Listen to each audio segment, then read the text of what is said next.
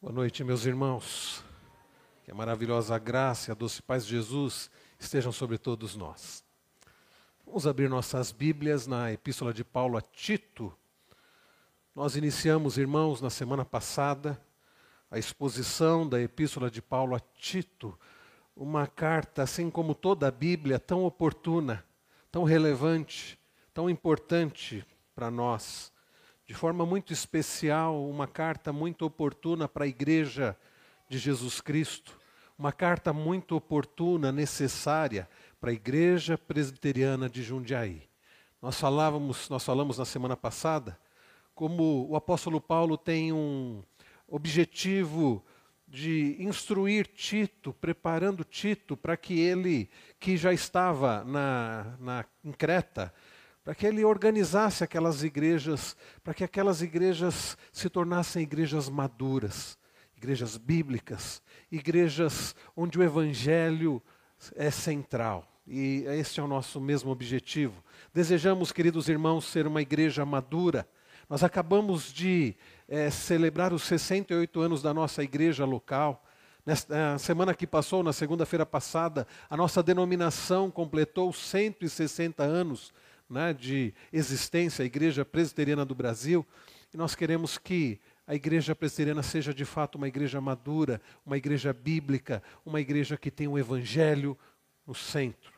Tito, capítulo 1.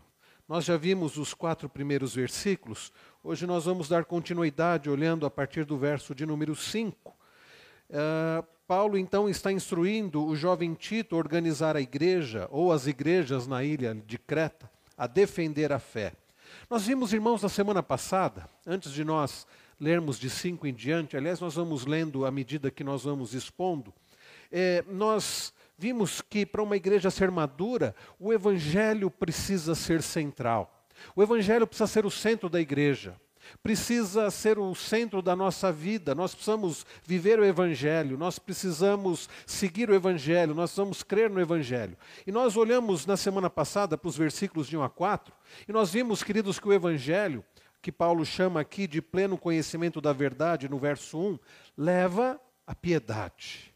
O título da mensagem do domingo passado foi esse: A verdade que leva à piedade. O Evangelho, quando ele é central, ele nos leva a uma vida de piedade. O que é uma vida de piedade? Eu disse na semana passada que uma vida de piedade é uma vida que, de temor ao Senhor. Então, meus irmãos, nós vimos na semana passada também que os eleitos de Deus conhecem a Jesus Cristo por meio da pregação da palavra e vivem como Jesus. A continuação do verso primeiro fala sobre isso. Então nós conhecemos a fé dos eleitos vem por intermédio da palavra. E estes que recebem a fé e são agora numa igreja madura, nutridos, tendo a sua fé nutrida pelo evangelho, eles passam a viver uma vida de temor ao Senhor. Os eleitos de Deus conhecem a Jesus Cristo por meio da pregação da palavra e vivem como Jesus Cristo. Paulo então registra que sua tarefa era apresentar a verdade ao povo e mostra que essa verdade produz uma vida maravilhosa, uma vida de piedade, uma vida de temor ao Senhor. Então, em uma igreja madura, nós, ao olharmos os versos 2 e 3, quando nós olhamos os versos 2 e 3, nós vimos que os membros de uma igreja madura têm a sua esperança, suas esperanças renovadas no Senhor, como nós acabamos de cantar. Nossas forças irão se renovar se esperarmos no Senhor. As nossas forças, a nossa esperança, como diz Isaías lá no capítulo 40 do seu livro, são renovadas quando nós esperamos no Senhor. No verso de número 2, ele fala na esperança da vida eterna esperança da vida eterna. Tudo isso. E hoje, meus irmãos, nós veremos a partir do verso 5 que o estabelecimento de igrejas maduras, nas quais a doutrina é confirmada pela vida, por uma vida de piedade, de temor a Deus, depende da presença ativa de liderança espiritualmente qualificada. Eu vou repetir. O, o, conteúdo da mensagem desta noite é que o estabelecimento de igrejas maduras, igrejas bíblicas, saudáveis, nas quais a doutrina é confirmada pela vida, vai depender da presença ativa de uma liderança espiritualmente qualificada. Vamos orar pedindo ao Senhor que nos dê compreensão da Sua palavra. Pai bendito, Pai celestial, nós somos-te muito gratos por podermos nos reunir em nome de Jesus para bendizermos o teu santo nome. E, ó Deus, orientados pela tua palavra, nós temos cultuado ao Senhor. Nós temos confessado nossos pecados, temos louvado ao Senhor através de cânticos espirituais, temos já confess... temos colocado o Senhor diante do Senhor as nossas necessidades através da oração. E agora, ó Pai, no momento em que a tua palavra será exposta, será pregada, nós pedimos ao Senhor que fale ao nosso coração. Não permita, ó Deus, que nada venha nos atrapalhar de compreender a tua palavra, que é a verdade. Instrua a tua igreja, ó Deus. Faz-nos, ó Pai, igreja madura. Ajuda-nos, ó Deus, a sermos uma igreja conforme a tua vontade para a glória do Senhor. Ó Pai, fala ao nosso coração e também ao coração das crianças, ó Pai, em nome para a glória de Jesus Cristo. Amém. O estabelecimento, meus irmãos, de igrejas maduras depende de uma liderança espiritualmente qualificada. Para que uma igreja seja madura, ela precisa ter uma liderança madura. Não pode haver uma igreja madura com uma liderança imatura. Não pode haver uma igreja madura onde o evangelho é o centro se não há uma liderança que vive o evangelho, capacitada pelo evangelho para a glória do Senhor Deus. No versículo 5, nós vemos a razão de Paulo ter deixado Tito em Creta. Vamos ler juntos, irmãos? Verso de número 5, leiamos. Por esta causa te deixei em Creta, para que pusesses em ordem as coisas restantes, bem como em cada cidade constituísses presbíteros, conforme te prescrevi. Percebam, meus irmãos, o apóstolo Paulo diz a Tito quais os dois grandes motivos dele ter deixado Tito em Creta. Eu não sei porque na semana passada eu acabei falando que Paulo e Tito passaram por Creta, fundaram igreja, depois eles saíram e agora Paulo estava enviando Tito. Não, Paulo não estava enviando Tito. Tito já estava lá. Paulo envia esta carta para dizer, dizendo para Tito que as coisas não estavam da forma como deveriam estar. E Tito precisava, meus irmãos, pôr a casa em ordem. Então, as responsabilidades de, de Tito em Creta são definidas como o aperfeiçoamento das igrejas e a indicação de liderança qualificada, através, meus irmãos, ou conforme o plano de Paulo. Então vejam o primeiro motivo. No primeiro motivo nós temos o aperfeiçoamento das igrejas. Olha o que ele diz no início, o que ele diz no verso 5, para que pusesses em ordem as coisas restantes. Esta é a forma como está na Bíblia, revista, ao meio da revista atualizada. Há uma tradução que diz para pôr em ordem o que ainda não está. Na nova versão transformadora traz assim, para que você completasse o trabalho. Na, na, numa outra versão diz para pôr em ordem o que foi deixado inacabado. Paulo está dizendo, Tito, você precisa pôr ordem na casa. Existem coisas que estão inacabadas, existem coisas que estão em desordem, e você precisa pôr em ordem estas coisas. Vejam que responsabilidade grande, mas que responsabilidade possível através da graça do Senhor, através do direcionamento do Senhor e que Deus faz através do apóstolo Paulo na vida de Tito. Então, Paulo está dizendo: Tito, coloque a casa em ordem. Creta era um lugar grande, e em Creta havia múltiplas igrejas. Eram igrejas pequenas, igrejas, ao que tudo indica, pelo que nós lemos aqui, que ainda eram imaturas. A responsabilidade, então, de Tito, de Tito que lá estava, era uma responsabilidade grande, pôr em ordem a casa, as igrejas. A igreja estava, estava repleta de falsos mestres. Eu não sei, provavelmente não vai dar tempo de entrarmos nessa parte hoje, mas dos versos 10 a 16, se não der tempo, vai ser a, a, o sermão da próxima semana. Nos versos 10 a 16, nós vamos ler que a igreja estava cheia de falsos mestres. Não eram falsos mestres que estavam simplesmente próximos, não eram falsos mestres é, é de outras cidades, de outros lugares, eram falsos mestres que estavam na igreja naquelas igrejas, homens que não temiam a Deus, homens falastrões, homens hereges. A igreja estava cheia de falsos mestres. E é por isso que Paulo está dizendo: Tito, coloque a casa em ordem. E de que forma, meus irmãos, Tito conseguiria colocar a casa em ordem? O apóstolo Paulo, é interessante que não oferece a Tito ah, propostas de métodos de organização e crescimento de igreja tão comuns nos dias de hoje. Paulo não oferece a Tito propostas de métodos de administração de igrejas. O foco de Paulo não é este. Hoje em dia, meus irmãos, nós vemos como tem seduzido a liderança de muitas igrejas, congressos que dizem congressos para multiplicação da igreja, métodos de crescimento da igreja. Você deve se lembrar bem ao longo da história recente, essas coisas no nosso país. G12, estão lembrados disso? Os mais velhos vão lembrar disso. Eu lembro muito bem disso. Lembram-se de igrejas em células?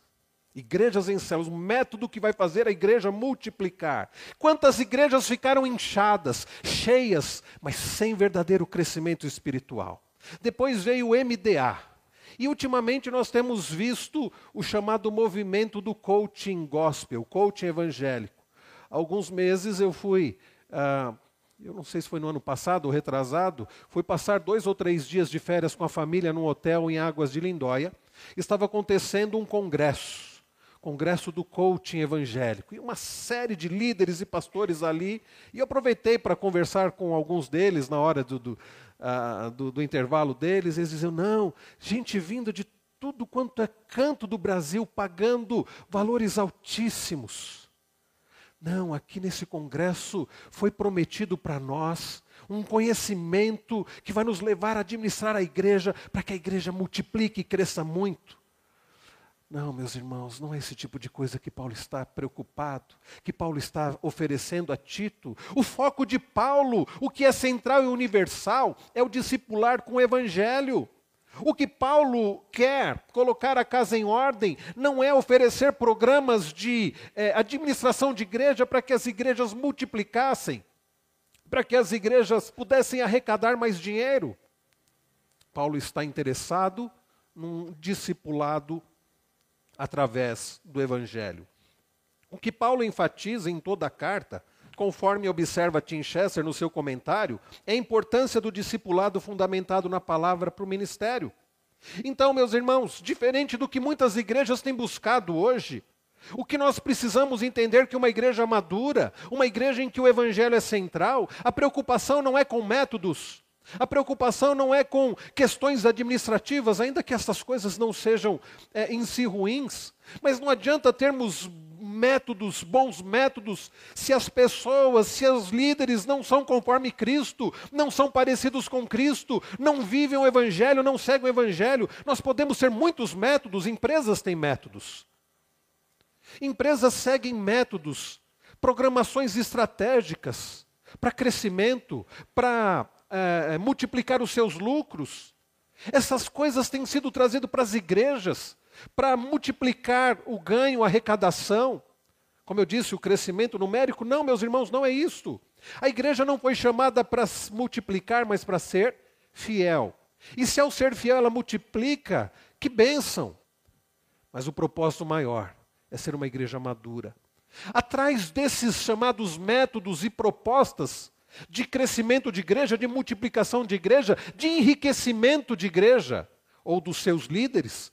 Muitas igrejas estão ficando imaturas, inchadas, muitas delas, mas sem o evangelho. De que adianta termos uma igreja abarrotada de pessoas, mas sem o evangelho, cheia de pessoas, mas sem Cristo? Pessoas que não têm a Cristo, pessoas que não se parecem com Cristo, pessoas que não vivem para a glória de Cristo. Então, meus irmãos, não é esta a preocupação de Paulo. Paulo traz para Tito não métodos de crescimento, de administração eclesiástica, mas de um discipulado através do puro e simples evangelho. Então, este é o motivo, colocar a casa em ordem. Mas para esse para essa finalidade, Paulo vai, no mesmo versículo, na continuidade, ele vai falar o que é necessário. Então ele diz: Por esta causa te deixei em Creta, para que pusesses em ordem as coisas restantes, bem como em cada cidade, olha aí o segundo motivo, constituísses presbíteros conforme te prescrevi. Então, o primeiro passo imediato para deixar a igreja de Creta em ordem, para que a igreja de Creta ou aquelas igrejas pequenas, imaturas, se tornassem igrejas maduras, igrejas onde o evangelho é central, o primeiro passo imediato é a indicação de líderes. E aí você pode pensar: que líderes, que tipo de líderes a igreja precisa? Quando nós pensamos, irmãos, em líderes, principalmente nos dias de hoje, como eu disse, do coaching gospel evangélico, pensamos em líderes muito bem, é, que falam muito bem, que têm boa oratória, que têm um controle da fala do público. Muitos deles fazem curso de oratória, e veja, não estou dizendo que nada disso é ruim. Pensamos que bons líderes são simplesmente pessoas que têm um bom currículo, boa graduação acadêmica. Aliás, muitas igrejas estão mais preocupadas com o currículo do líder do que com a vida dele. Ah, boa pregação, personalidade dinâmica, boa estratégia, capacidade administrativa. Quantas igrejas se preocupam mais em ter líderes que tenham boa capacidade administrativa do que com o caráter do líder? No entanto, Paulo está mais interessado no tipo de pessoa que os líderes são. E é isto, meus irmãos, que importa. O que mais importa, e não que não queiramos pessoas que tenham boa oratória, pessoas que tenham boa, boa, uh, uh, boa, um bom currículo, não é nada disso que estamos dizendo que sejam coisas ruins em si, mas nada disso adianta se não houver o caráter de Cristo. De que adianta termos líderes que falam muito bem, mas não têm o caráter de Cristo, não falam a palavra de Cristo, não são usados como boca do Senhor. De que adianta termos pessoas que têm uma boa capacidade administrativa, mas que não conduzem a igreja para a glória do Senhor? Então, meus irmãos, hum, Paulo está interessado no tipo de pessoas que os líderes são. Os homens a serem indicados como presbíteros em Creta precisam ser espiritualmente maduros, socialmente equilibrados e doutrinariamente sãos. Três coisas importantíssimas que Paulo vai colocar aqui dos versos 6 a 9. Os líderes a serem indicados como, uh, os homens a serem indicados como presbíteros, como os líderes nas igrejas de Creta, precisavam ser espiritualmente maduros, em segundo lugar, socialmente equilibrados e doutrinariamente sãos. Espiritualidade, sociabilidade, doutrina. Os líderes, então, em primeiro lugar, devem ser espiritualmente maduros. Como teremos uma igreja madura se não tivermos líderes maduros? Dos, os versos 6 e 7, Paulo fala sobre isso. Peço que os irmãos leiam o versículo 6 e eu lerei o versículo 7.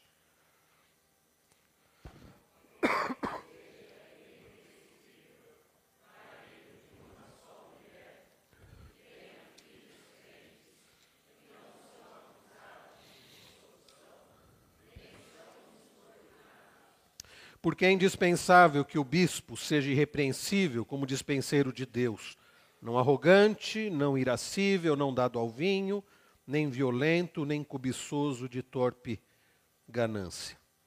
Percebam, meus irmãos, Paulo está trazendo aqui características ligadas a uma vida de espiritualidade em termos de maturidade. Líderes para uma igreja ser uma igreja madura, com o evangelho central é necessário líderes espiritualmente maduros que vivam o Evangelho. Primeira coisa que Paulo cita aqui no verso 6: alguém que seja irrepreensível. Ah, quando você ouve essa expressão irrepreensível, talvez venha à sua mente alguém que seja perfeito. Não, não existe alguém assim. Não existe nenhum líder, a não ser o nosso líder maior, Jesus Cristo, o cabeça da igreja. Não existe líder perfeito. A ideia aqui é precisam ter reputação irrepreensível, que é diferente. São pessoas que, ainda que não sejam perfeitas, não dão motivo para as pessoas olharem e apontar e dizerem: olha como ele vive uma vida na prática do pecado. Ah, alguém que seja irrepreensível não significa totalmente sem culpa. Como eu disse, nenhum líder é perfeito. Irmãos, nem líderes nem igrejas devem fingir que são perfeitos. Ou mesmo exigir perfeição dos outros, isso é hipocrisia. Há líderes que querem passar uma imagem de perfeitos. Uma coisa que me chamou a atenção dos irmãos que têm se achegado à nossa igreja, advindos de diversas denominações, alguns deles me procuraram falando e depois que me ouviam, compartilhando algumas das minhas dificuldades, como eu fiz hoje pela manhã na classe de casais, por exemplo, minhas falhas, por vezes, como marido, que me tem feito pedir perdão à minha esposa, ou pedir perdão aos meus filhos e pedir perdão a Deus buscando a graça de Deus. Esses irmãos disseram, pastor, nós nunca ouvimos isso na, nas igre na igreja que nós vimos. Na igreja de onde vimos, nós viemos, na igreja de onde nós viemos, os pastores parecem que têm uma imagem de perfeição. Não admitem que né, falem qualquer coisa porque eles são como se fossem perfeitos querem passar uma imagem de perfeição e outra coisa. Querem exigir dos membros da igreja o quê? Perfeição, isso é hipocrisia. Eu não estou dizendo que ao compartilharmos as nossas dificuldades eu faça dizendo, meus irmãos, como eu fiz hoje pela manhã, eu falhei ontem com a minha esposa, e as pessoas digam, ah, então está tudo bem, se o pastor tem falhado com o marido, então tá... não, não é isso. É dizer, meus irmãos, eu falhei, mas eu me arrependi, Deus tem me mostrado o quanto eu preciso ser parecido com Cristo. Eu pedi perdão e estou buscando a graça de Deus para ser um marido conforme a vontade do Senhor, e os irmãos precisam também da graça do Senhor. A ideia, meus irmãos, de irrepreensível, ao invés de ser alguém perfeito, é alguém que não dá motivo para os outros apontarem e dizerem: olha como ele está vivendo na prática do pecado. Alguém que vive no pecado e está tudo bem, não se arrepende, não muda de atitude. Alguém, meus irmãos, que não seja desta forma irrepreensível, não está apto para ser líder na igreja de Cristo. Alguém, meus irmãos, que não está comprometido com viver a vontade do Senhor, se arrependendo quando peca e buscando a graça do Senhor para dar um bom exemplo, para dar um bom testemunho. Alguém que dá motivo para que os outros fiquem apontando e criticando. Não é maduro espiritualmente. Irrepreensível significa ter boa reputação, contra a qual nenhuma acusação pode ser feita. Isso, de uma forma, Paulo começa apontando isso para o âmbito familiar, que é justamente o âmbito que nós temos tratado na classe de casais, falando sobre o papel do marido. É alguém que busca ser semelhante a Cristo, ainda que fraco como é, ainda que alguém que não seja perfeito, mas alguém que busca a graça daquele que é perfeito, que é Jesus Cristo, para se tornar cada dia mais parecido com Jesus Cristo. E é por isso, meus irmãos, que Paulo continua no mesmo verso 6, dizendo: alguém que seja irrepreensível, marido de uma só mulher. Aqui nada mais é do que fiel à sua esposa. Conquanto no, no passado e no Oriente existisse a poligamia, nunca foi vontade do Senhor que um homem tivesse mais de uma mulher. É por isso que Deus criou Eva para Adão. Não criou mais de uma mulher para o homem. E Deus disse ao homem, e Deus disse: Por isso deixará o homem, seu pai e sua mãe, e se unirá à sua mulher, tornando-se os dois, não os três, os quatro, os, cinco, os dois, uma só carne. O homem, ele deve ser marido de uma só mulher e deve ser fiel à sua esposa. Homens bem casados, comprometidos com suas esposas, que cuidem delas e não tenham fama de se insinuar para outras mulheres. Infelizmente, meus irmãos, quando na liderança da igreja há homens que não têm, ao menos, a preocupação, o compromisso de ser fiel à sua própria esposa, a quem ele vai ser fiel? Eu me lembro de um irmão querido aqui nosso, certa feita, fazendo esse comentário. Como pode Pensar que um homem que é capaz de trair a sua própria mulher, a sua esposa, um homem que trai aquela com quem ele dorme, um homem que trai aquela quem ele prometeu amar, um homem que trai a mãe dos seus filhos.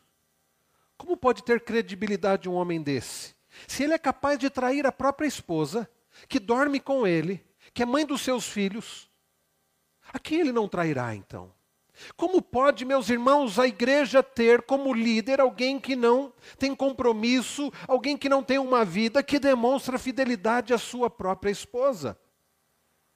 É, é preciso que o líder na igreja, que o presbítero, que o líder na igreja, que o pastor, que os líderes na igreja demonstrem fidelidade a Deus sendo fiéis à própria esposa. Sendo maridos que amam a esposa, sendo maridos que cuidam da esposa, sendo maridos que zelam pela esposa e pelos filhos. A ideia aqui que Paulo está dizendo é que, através desse exemplo no lar, a igreja verifica que são homens aptos para liderar a igreja. Porque se alguém que não é capaz de amar a esposa, de zelar pela esposa, de, pela esposa, de cuidar da esposa, de zelar pela própria família, como ele vai zelar da igreja? Não é capaz nem de cuidar da sua própria casa. Então é necessário, meus irmãos, que o líder demonstre fidelidade a Deus e amor ao Senhor, sendo fiel à sua esposa. Não significa que alguém que é solteiro não possa ser líder, não é isso? Ou alguém que é viúvo, não, não é isso que significa. Ah, na continuação do texto, diz também que tenha filhos crentes que não são acusados de dissolução, nem são insubordinados. É um homem que, como nós temos tratado na classe de casais, entende a sua responsabilidade de líder, entende a sua responsabilidade de sacerdote de lar, de pastor da sua família, e exerce esse pastoreio, essa liderança em amor zelando pela saúde espiritual, pela saúde física da sua esposa e dos seus filhos. É alguém que leva em consideração esta responsabilidade e que ama a esposa como Cristo amou a igreja e que se dedica aos filhos, criando os filhos na disciplina e admoestação do Senhor, como Paulo escreve lá em Efésios 6. E a palavra lá, paz, não provoqueis vossos filhos a ira, mas criai-os na disciplina e admoestação, correção do Senhor. Paz ali é pai, o homem. Então, é necessário que quem vai liderar a igreja seja alguém que primeiro lidera o lar, seja alguém que demonstra essa firmeza em Cristo de liderar o lar. Agora, se o sujeito é alguém que não tem liderado a sua própria casa, é alguém que é omisso, é alguém que é irresponsável, é alguém que vai deixando para a esposa fazer as coisas, é alguém que não zela pela vida dos próprios filhos, como ele vai zelar pelos membros da igreja? É isso que Paulo está dizendo. Tito escolha líderes, homens, que demonstram zelo, amor pelo Senhor e fidelidade ao Senhor, cuidando do seu próprio lar, ensinando os seus filhos a amar ao Senhor, corrigindo os seus filhos, pondo limites. Aí você vê alguém que os filhos fazem dos pais gato e sapato, não tem controle sobre os filhos, como eles vão cuidar como eles vão uh, ser zelosos com os membros da igreja, como eles vão corrigir os membros da igreja, se eles não conseguem corrigir os próprios filhos. Infelizmente, meus irmãos, nós temos vivido uma crise em nossa sociedade. Porque nós temos líderes, me perdoem, meus irmãos, aqui as palavras que eu vou usar, frouxos, que não são capazes de liderar a própria casa.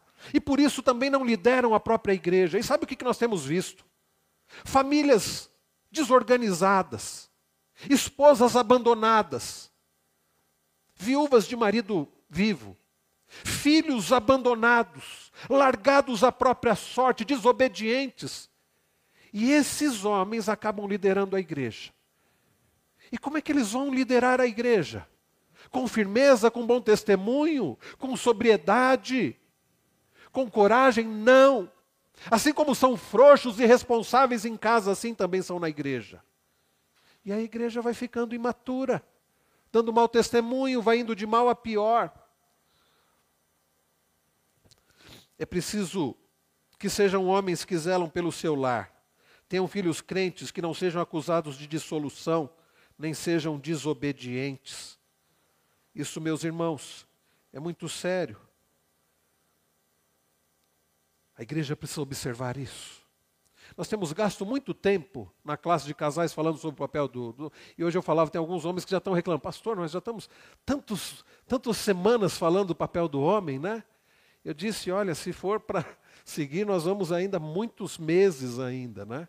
Mas as mulheres não se preocupem, porque se nós estamos gastando aí alguns meses falando do papel do homem, das mulheres, nós vamos gastar alguns anos, né? Falando do papel das mulheres. Mas, irmãos, por que, que nós estamos gastando muito tempo falando do papel dos homens? Porque Deus estabeleceu, e foi Deus que estabeleceu assim, que os homens sejam líderes no lar. E isso, eu tenho dito, não é um privilégio, não é uma, um presente de Deus, é uma responsabilidade. E estes homens, exercendo esta, este papel no lar, estão aptos para liderar a igreja do Senhor Jesus Cristo, por amor ao Senhor com cuidado e amor pela igreja. Um homem que lidera bem o seu lar é alguém que o faz para a glória do Senhor, entendendo que Deus vai ser glorificado. Um homem que lidera bem o seu lar, zelando pela esposa e pelos filhos, está mostrando que ele não vive para si mesmo. Ele está preocupado com a vida da esposa e com a vida dos filhos. Quando alguém não governa bem o seu lar, ele está mostrando que ele está preocupado apenas com ele mesmo. E alguém que está preocupado apenas com ele mesmo não está apto para cuidar da igreja do Senhor, porque ele não vai cuidar da igreja do Senhor, ele vai buscar cuidar de si mesmo. O apóstolo Paulo continua, verso de número 7. Porque é indispensável que o bispo seja irrepreensível como dispenseiro de Deus. É indispensável que o bispo seja. Bispo, aqui a palavra é, pode ser também presbítero, a mesma ideia, né? o ancião. Seja irrepreensível, a mesma ideia do verso de número 6, do início do verso 6, né? como dispenseiro de Deus. A palavra dispenseiro ela pode ser traduzida por mordomo, administrador.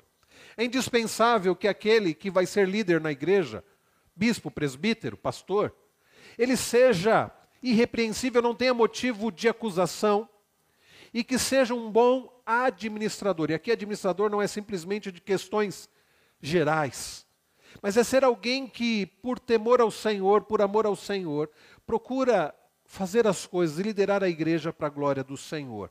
Sendo um mordomo do Senhor, não fazendo então a sua própria vontade, mas a vontade do Senhor. Um mordomo, um administrador, ele não dirige um lar do seu Senhor conforme a sua vontade para si mesmo, mas conforme a vontade do seu Senhor.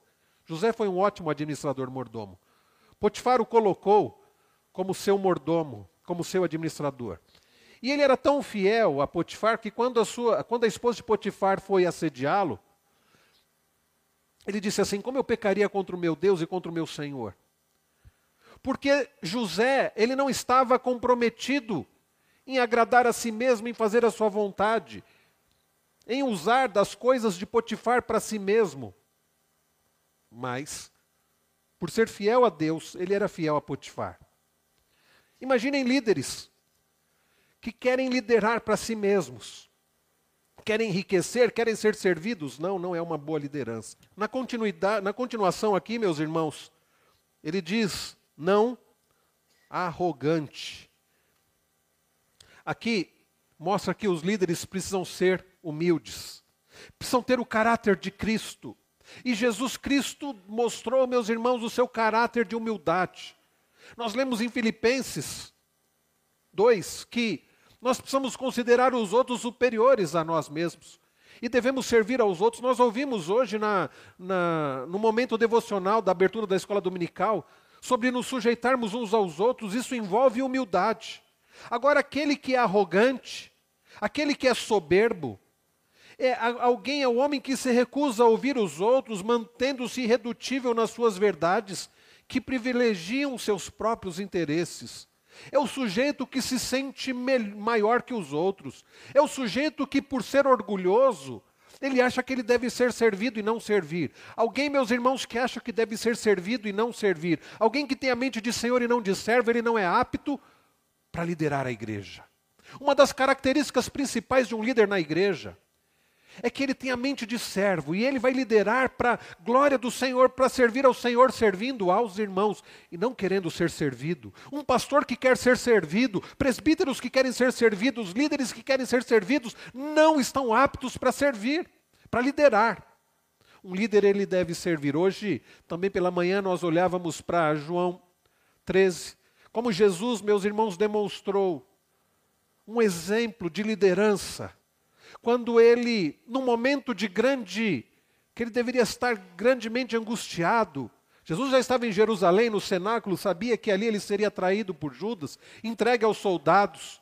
Jesus sabia que ali ele seria preso, ele seria maltratado, ferido, humilhado e crucificado, morto. Mas o texto diz que Jesus, tendo amado os seus até o, sabendo as coisas que lhe aconteceriam, tendo amado os seus, amou-os até o fim.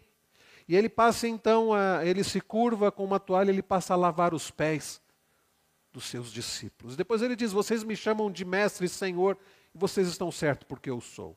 E se eu sou mestre e senhor, estou lavando os pés de vocês, vocês devem fazer isso uns aos outros. Alguém, meus irmãos, que é arrogante, soberbo, não está apto para liderar a igreja. O líder precisa ser um líder servo. Alguém orgulhoso não está apto, alguém que tem a mente de senhor e não de servo não está apto para liderar. Paulo continua. Não arrogante, também não irascível. É preciso que o líder seja manso.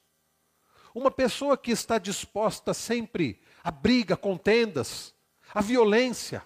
Alguém que é destemperado, alguém que qualquer coisa explode, alguém que qualquer coisa grita e briga, não está apto para liderar a igreja. Sabe por quê? Porque a igreja não é perfeita, é formada por pessoas imperfeitas. Vai exigir do líder paciência, misericórdia, compaixão. Vai exigir do líder mansidão. Jesus nos ensinou, Jesus deu exemplo perfeito de mansidão.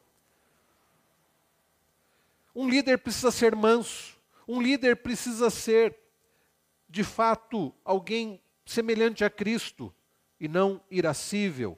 É terrível líderes irascíveis. Na última reunião do conselho nós falávamos sobre isso.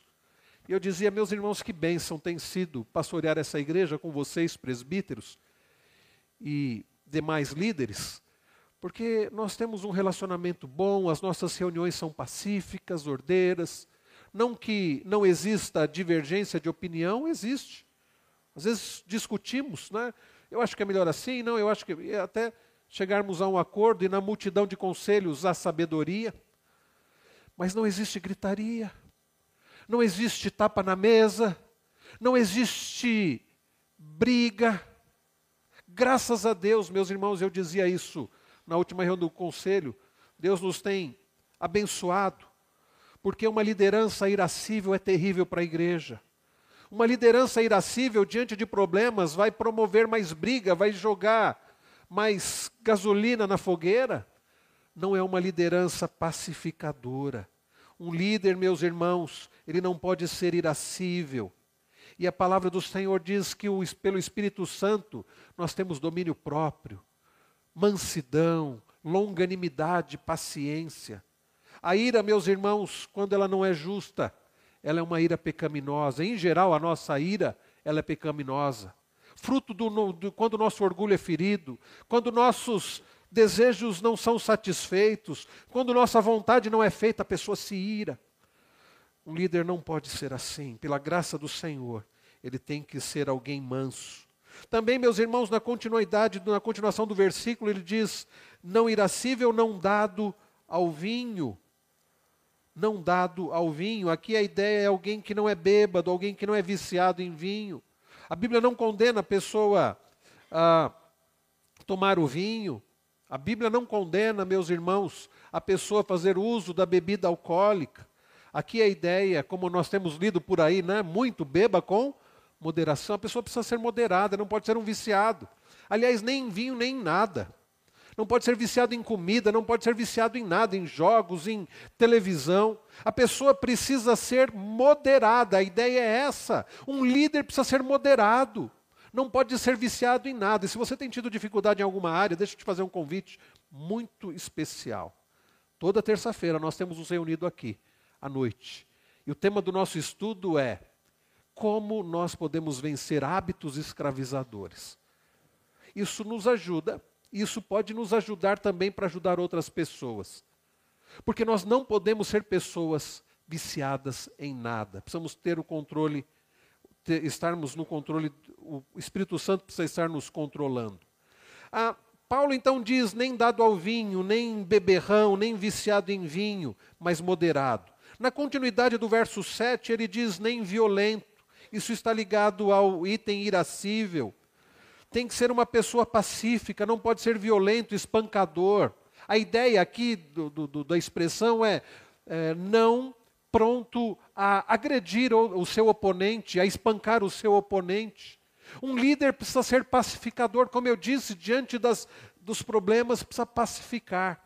Não querer briga. Tem gente que gosta de uma briga. Não, meus irmãos, um líder, ele precisa ser pacificador. Não significa, meus irmãos, passar a mão na cabeça, fazer de conta que não existem problemas. Não é isso. Ser pacificador não é isso, mas é você tratar as coisas da maneira bíblica, conforme o Evangelho.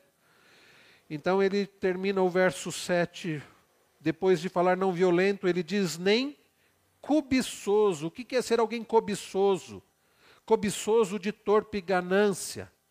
O que é ser cobiçoso de torpe ganância? É alguém que lucra des desonestamente, por exemplo. É alguém envolvido em negócios exclusos. É alguém que, por causa da avareza, se envolve em coisas desonestas. É alguém que está mais preocupado em ganhar. É alguém cujo seu Deus é o dinheiro. É alguém que vai fazer as coisas ah, buscando um lucro em relação a bens, em relação ao dinheiro. E, meus irmãos, o amor ao dinheiro é a raiz de todos os males. Nós não podemos ter, e como isso tem sido comum, líderes gananciosos, estão preocupados em enriquecer. Eu tenho ouvido de, de líderes que estão fazendo cursos de psicanálise para aprender como tirar dinheiro do povo. Olha que absurdo. Aliás, existem igrejas peritas nisso, né? Porque existem pessoas, líderes que querem, são, são gananciosos E então Paulo vai dizer que é preciso que haja maturidade espiritual. Na continuidade do texto, meus irmãos, nós aprendemos que os líderes, além de serem maduros espiritualmente, devem ser socialmente equilibrados. Olha o que ele diz no verso de número 8. Antes hospitaleiro, amigo do bem, sóbrio, justo, piedoso, que tenha domínio de si. Aqui são qualidades que têm a ver com a sociabilidade. Primeiro item aqui do verso de número 8: hospitaleiro. A expressão aqui do original é amigo do estrangeiro. O líder precisa ter um coração aberto para receber pessoas. O reverendo Hermes tem num estudo sobre diáconos e presbíteros, quando ele trata desse termo aqui, hospitaleiros, ele diz algo interessante. A hospitalidade começa pela recepção das pessoas em nosso coração. Não adianta você receber em casa contra gosto. Um líder precisa ter disposição de receber as pessoas no coração. Um líder não pode ser uma pessoa que daquele tipo, não, eu não quero me relacionar com ninguém. Eu não gosto de pessoas. Eu quero ficar afastado. Se alguém precisar de alguma coisa, não me procure. Essa pessoa não está apta para exercer a liderança da igreja conforme Paulo, conforme a palavra de Deus. Um líder, ele precisa ter o coração aberto para receber pessoas. Porque o que nós vamos fazer ao, ao, exercer a liderança na igreja é receber pessoas, é cuidar de pessoas, é tratar de pessoas. E um líder que não tem disposição de receber pessoas no coração, na sua casa, na sua família, gastando, dedicando tempo a essas pessoas, cuidando dessas pessoas, instruindo essas pessoas, não está apto para exercer a liderança. Jesus recebia pessoas no coração, recebia, cuidava, tratava, discipulava. E nós precisamos ser líderes assim. A Paulo continua e ele usa a expressão amigo do bem. Amigo do que é bom. Denota devoção a tudo que é moralmente bom no sentido de resultado, do resultado da sua bondade. Amigo do que é bom, do que é correto.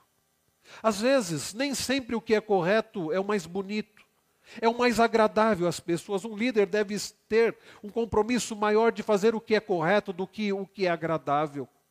Às vezes, meus irmãos, a liderança que não é comprometida com o Senhor, e sim em agradar homens para que possa ser beneficiado, vai liderar de forma a agradar pessoas desagradando a Deus, vai fazer coisas bonitas, agradáveis, mas não corretas. E o nosso compromisso não deve ser, prestem atenção, o compromisso de um líder não deve ser em agradar pessoas, mas agradar a Deus. Importa agradar a Deus acima de tudo. Ah, mas aí eu vou ser criticado. Importa mais agradar a Deus do que as pessoas. Então, o líder deve ser amigo do bem, amigo do que é bom, do que é correto, fazendo o que é correto, a despeito de não ser agradável às pessoas. Eu penso, por exemplo, nos líderes do Antigo Testamento. Quantos deles foram amigos do bem, compromissados em fazer a vontade do Senhor e fizeram coisas que não agradaram ao povo? Quantos profetas? Pensa em Isaías, pensa em Jeremias. Pessoas que estavam mais comprometidas em agradar a Deus do que agradar a homens. Pensem em Daniel. Comprometido mais em agradar a Deus do que agradar aos homens. Pensem em José, em tantos outros. Pensem em Jesus. Comprometido em fazer a vontade do Pai acima de tudo. E desagradou muitas pessoas. Como desagradou? Ao ponto de ser, do povo dizer: crucifica-o, crucifica-o. Amigo do bem. Paulo continua, meus irmãos, e ele diz sóbrio. A ideia de sobriedade aqui é alguém que é autocontrolado, moderado, sensato, prudente. Um líder precisa ser tudo isso.